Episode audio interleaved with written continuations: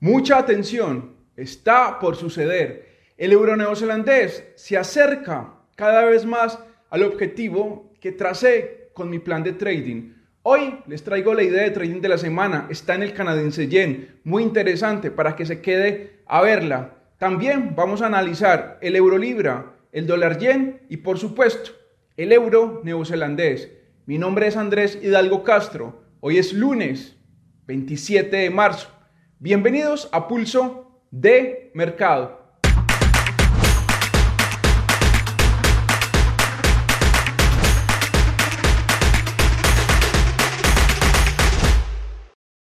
Recuerde, resultados pasados no garantizan resultados a futuro.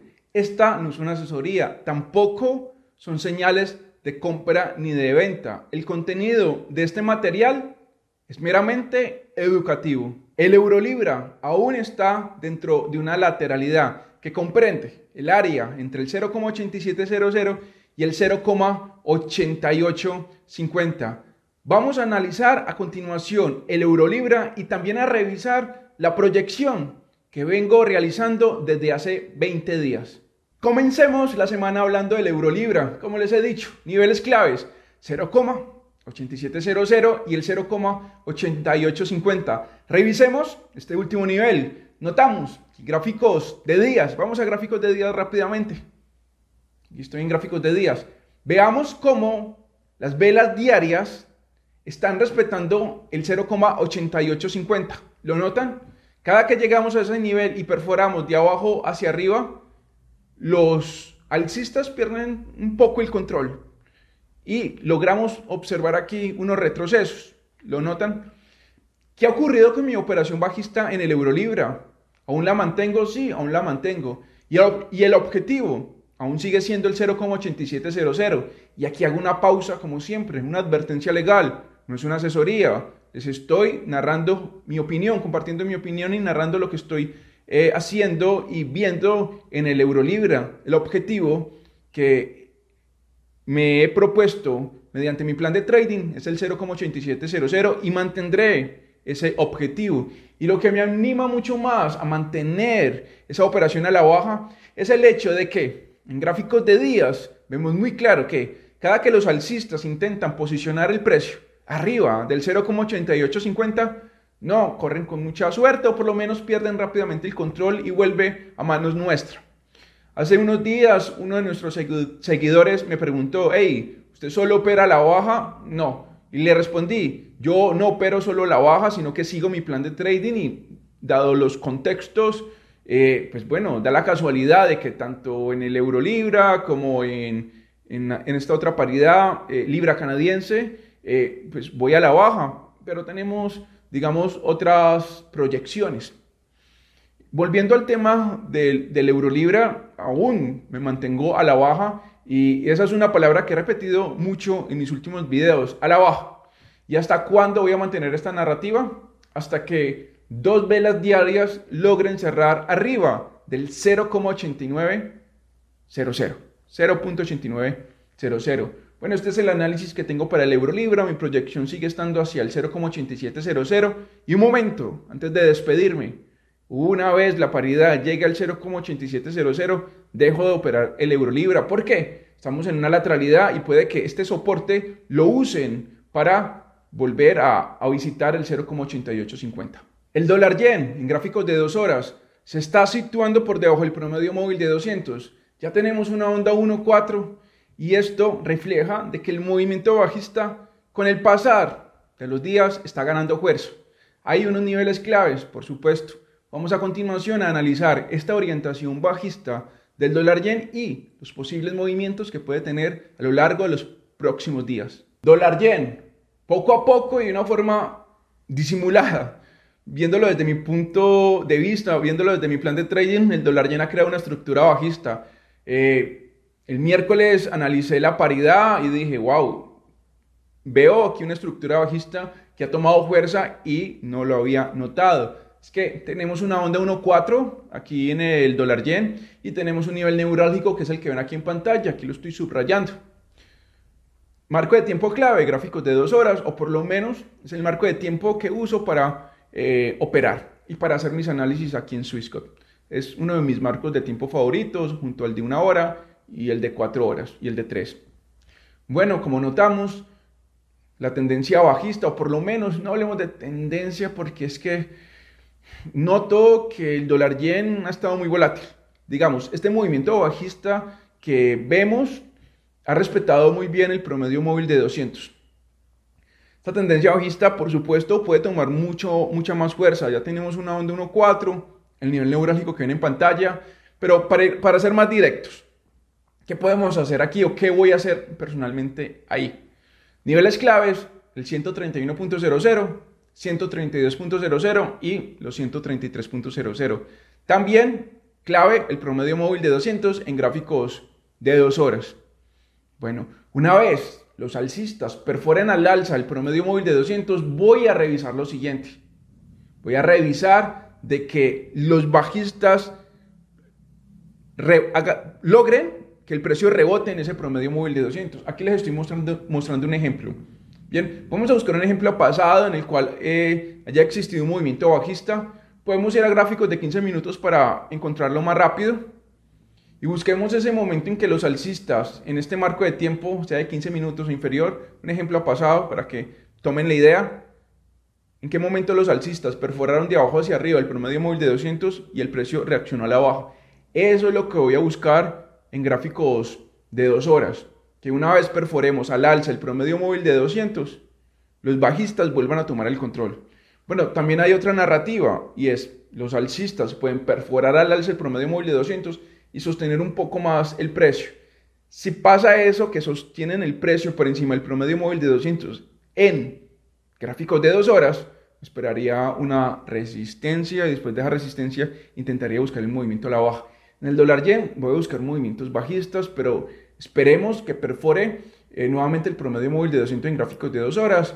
Eh, vamos a tardar más o menos unos 5 días si sigue este movimiento de rebote. Eh, vamos a tardar unos 5 días para perforar el promedio móvil de 200. Esperemos esta semana que eso ocurra. Si no sucede esta semana, pues bueno, va a ocurrir el próximo mes. Así que clave, esperar, esperar la perforación de abajo hacia arriba del promedio móvil de 200 en gráficos de dos horas y luego ahí vemos a ver qué, qué podemos hacer. Muy interesante.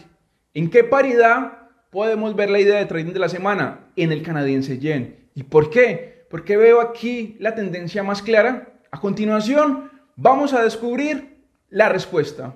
Bueno, la idea de trading de la semana está muy interesante. Aquí veo una oportunidad, 97.00, nivel clave, y también el área entre los 98 y los 99 Justo en esta zona voy a ejecutar una operación compradora hasta esta área. Voy a salir lo más rápido posible o bueno, eh, voy a buscar entre unos 100 unos 150 pips. Si hay algún trader que hace scalping dirá, bueno, eso es muchos pips. Ok, como trabajo normalmente gráficos de una hora a cuatro horas, para mí 100, 150 pips son salidas relativamente rápidas. Pero en esta área que ven aquí en pantalla tenemos un soporte nivel clave 97.00. Para mi punto de vista, esto es un falso quiebre. ¿Y por qué lo digo? Porque el canadiense yen eh, es una paridad que se ha lateralizado mucho. Por lo menos si vamos a gráficos de días y a gráficos de, de una hora hasta cuatro horas, ahí podemos apreciar muy, clara, eh, muy claramente la lateralidad. Siempre traigo el mismo ejemplo, los 106.00 del año pasado en el canadiense yen. Vimos como la paridad estuvo muy lateral, mientras paridades como el dólar yen, la libra yen, adoptaban tendencias sólidas, especialmente el dólar yen. Entonces, partiendo de la narrativa de que el canadiense yen en los últimos meses eh, rebota, cuando llega a soporte y cuando rebota resistencia, y cuando llega a resistencias, pues bueno, aquí veo el contexto adecuado para buscar un rebote. Vemos la perforación de los 97.00, voy a manejar un riesgo-beneficio sano en el cual voy a arriesgar alrededor de unos 120 pips para ir por unos 200 pips, así que me estaría saliendo entre los 98.50 eh, y los 99.00. Sí, yo sé que está diciendo usted, eh, esa estrategia de buscar falsos quiebres en resistencia y soportes nos puede conducir a un peligro y es el siguiente, y es el día de mañana puede existir un movimiento sólido bajista y al buscar supuestos falsos quiebres, vamos a operar de manera insistente en contra de la tendencia y nos vamos a hacer mucho daño, igual que al alza. Entonces, esto es una estrategia que hay que saberla manejar. ¿Por qué la estoy manejando en el canadiense yen? Porque este 97.00 lo ha respetado muy bien. Eso es lo primero. Y lo segundo, el canadiense yen es una paridad que últimamente ha estado muy lateral. Si vamos a gráficos de días, notamos cómo eh, logra estabilizarse eh, en torno a esta área. Entonces, en el canadiense yen voy a buscar un rebote desde esta zona hasta los 99.00. Recuerden, no es una asesoría, no es una señal, les estoy compartiendo lo que hago. Se está acercando el euro neozelandés al objetivo esperado, 1,7500. Nos trazamos esa meta desde hace varios días, o bueno, mi plan de trading nos hablaba de que el euro neozelandés buscaba ese nivel. Cada vez nos acercamos al 1,7500. Vamos a continuación a analizar qué puede pasar con el euro neozelandés esta y la próxima semana. Los alcistas hemos tomado el control en el euro neozelandés. Si usted no se ha dado cuenta, en realidad tomamos el control desde el área del 1,6800 y lo venía anunciando aquí en pulso de mercado. El euro neozelandés iba a estar en nuestro control, en nuestras manos y nos estamos acercando al 1,7500. Si usted llegó tarde a la fiesta, pues lo siento. Ya la fiesta se está acabando y están por prender la luz. Nos estamos acercando al 1,7500 y una vez eso ocurra, voy a reiniciar mi sistema de trading. Que de hecho, si usted ve los videos, los reportes técnicos que hice para Swissco Bank en enero, notará que vengo avisando que el euro neozelandés podía subir. Sí, claro, hay análisis en los que no atino, por ejemplo en la libra canadiense, no logramos ir a la baja, pero yo siempre, y esto lo quiero subrayar, siempre doy niveles claves eh, en los cuales voy a, a operar y otros niveles donde voy a dejar de insistir. Mire, uno de los errores que cometía mucho cuando hacía trading era insistir de manera, eh, decir, insistía demasiado, esa es la palabra, en contra de la tendencia. Veía una tendencia alcista y empezaba a operar en contra. Veía una tendencia bajista y empezaba a operar también eh, en contra de, de la tendencia. Entonces, ¿qué aprendí? Tomar un nivel clave y una vez el precio llega a ese nivel clave, yo lo llamo precio neurálgico, lo saco a través de cierta metodología que ya he explicado en los webinars de Swissquote, que por cierto aquí en el canal de Swissquote, de si entra al canal. Va a haber webinar mío donde hablo del, RSI tendencial, de ondas, etcétera, y ahí muestro metodologías para hallar precios neurálgicos. Entonces es muy importante hallar precios neurálgicos. Eso también lo hice previamente en el canadiense yen, hallé precios neurálgicos. Y aquí, en el euro neozelandés, también hallé precios neurálgicos. Un precio neurálgico es un nivel en el cual la tendencia se va a definir rápido y por, rápidamente. Y bueno, son niveles claves. Luego les explico de eso. Pero mire, ¿Por qué empecé a hablar de precios neurálgicos, de psicotrading, de, de saber operar en contra de tendencia? Porque es que en el euro neozelandés no hay mucho que hablar, ya nos estamos acercando al objetivo, es una operación que yo ejecuté en torno a los 1,6800, ahora estoy sentado disfrutando del movimiento y probablemente vamos a llegar al 1,7500. Puede llegar más arriba, sí, veo la estructura muy fuerte, incluso voy a, voy a asegurar el 50% de mi recorrido, voy a manejar un stop loss, un stop loss al 50%, es decir, en este momento metí, la, metí una operación en el 1,6800 y volví a meter otra en el 1,700. La del 1,68 la cerré, la del 1,70 sigue abierta, así que en este momento tengo más de 400 pips ganados. En el momento de llegar a los 1,7500 ya sería alrededor de 500 pips. Voy a poner un stop loss eh, a favor en los 250 pips y voy a dejar que la operación corra, porque sí, claro, eh, esto lleva fuerza, podemos llegar al 1,76, 1,7800, pero por ahora el objetivo 1,7500 y no sé si usted se unió a la, a la fiesta. Si se unió a la fiesta del euro neozelandés, hágamelo saber. Y si no, también déjenos su comentario. El panorama en la libra canadiense, viéndolo desde mi plan de trading, no está muy claro. La narrativa que construí a través de mi sistema de trading era de que de perforar de arriba hacia abajo el 1,6100 estaba dispuesto a irme a la baja. Incluso intenté montarme, montarme en una operación bajista en el 1,6400 y también intenté por última vez en el 1,6600. Sin embargo, los alcistas lograron conquistar el nivel del 1,6800, lo que ha destruido la narrativa de, mi sistema de trading. ¿Qué podemos esperar de esta paridad? ¿Qué nueva narrativa vamos a construir? A continuación, analicemos la libra canadiense. Bueno, soy muy franco. En la libra canadiense mi plan de trading no falló del todo, un momento, un momento, un momento, porque teníamos como nivel clave el 1,6100 y les decía, el día que la libra canadiense en gráficos de dos horas cierra una vela abajo de ese nivel, voy a irme a la baja hacia el 1,68, 1,5800. Eso les dije, hasta allá.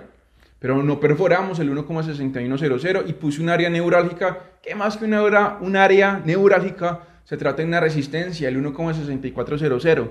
En el momento en que los alcistas conquistaron ese nivel del 1,6400, eh, yo dejé de insistir tanto a la baja. Sí, es cierto. En el 1,6600 gasté, por así decirlo, mi último cartucho, mi última bala y dije, ahí voy a intentar ir a la baja. Pero también les dije, si los alcistas logran ubicar el precio en el 1,6800, eso fue todo. Mi narrativa queda destruida y eso pasó. Noten que la libra canadiense llegó a ese nivel, así que tengo que reiniciar mi sistema de trading. Eh, ¿Cómo lo vamos a hacer? tengo dos ideas. La primera, puede existir un zigzag, una lateralidad, como la que ven aquí en pantalla arriba, el 1,6800, para luego los bajistas volver a ubicar el precio por debajo del 1,6600. Lateralidad por encima del 1,68 y que vuelva el precio del 1,6600. Ahí volvería a tomar eh, posición como bajista. ¿Qué dirá usted? No, pues está muy enfocado a la baja. Sí, y sí, veo una estructura, veo un fractal, pero mucho cuidado con la siguiente narrativa. Si no existe ese zigzag por encima del 1,6800 y si no logramos los bajistas volver a ubicar el precio por debajo del 1,6600 después de, ese, después de, ese, de esa lateralidad, bueno, eh, voy a crear un plan de trading ahí sí desde cero. En este momento, este es el plan B de mi plan de trading esperar esa lateralidad. Eh, si no ocurre esa lateralidad, que espero que se haga arriba del 1,6800, pues bueno, volvamos a hacer un conteo de ondas. Entonces en la libra canadiense, ahí les di varias ideas. ¿Le interesa el mundo de las acciones y de los índices bursátiles? Mañana, como siempre, mi compañero Rodrigo Aguila estará analizando esos mercados. Le hago la invitación para que se suscriba al canal y nos deje un like. Y también su comentario. ¿Qué opina de la idea de trading de la semana? ¿Será que la libra canadiense logrará sostenerse arriba del 1,6800 o los bajistas vamos a volver a tomar el control? Bueno, en este momento ya no soy bajista, dado que el mercado eh, ha cambiado bastante. Los espero el próximo lunes. Hasta entonces.